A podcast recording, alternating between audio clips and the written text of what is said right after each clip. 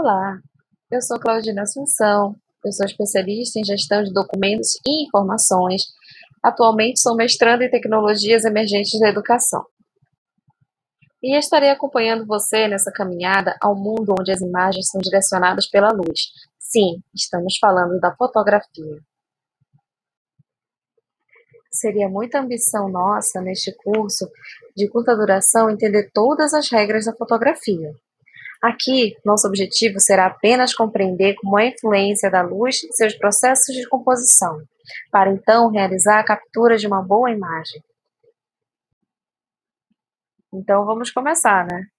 O termo fotografia se origina do grego foto, que tem por significado a luz, e grafia, que significa escrever, se tratando da arte de escrever com a luz.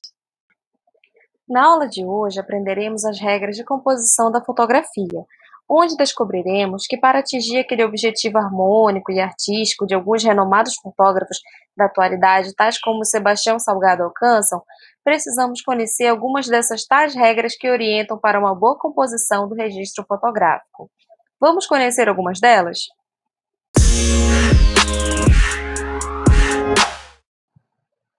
Muito parecido com o jogo da velha, ou como conhecemos hoje em dia as hashtags, a regra dos textos se baseia nos pontos de intersecção entre quatro linhas retas que se cruzam, onde automaticamente as lentes, tanto de câmera quanto de um celular, tendem a focar com mais nitidez.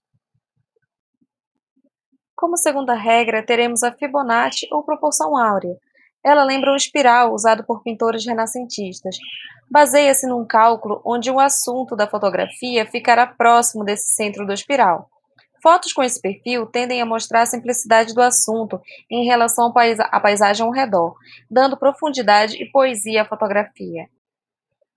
O senso da divisão não está somente presente na matemática, mas na fotografia também. Na regra das metades, podemos analisar que cravar duas metades em proporções iguais numa fotografia pode não resultar em algo harmônico, tal como uma foto de um rio e um céu acima, por exemplo. Dividir o espaço em partes diferentes para os assuntos torna a foto em algo mais coerente. Com essas informações em mente, vamos conhecer essas regras visualmente? Então aproveite e tenha uma boa aula!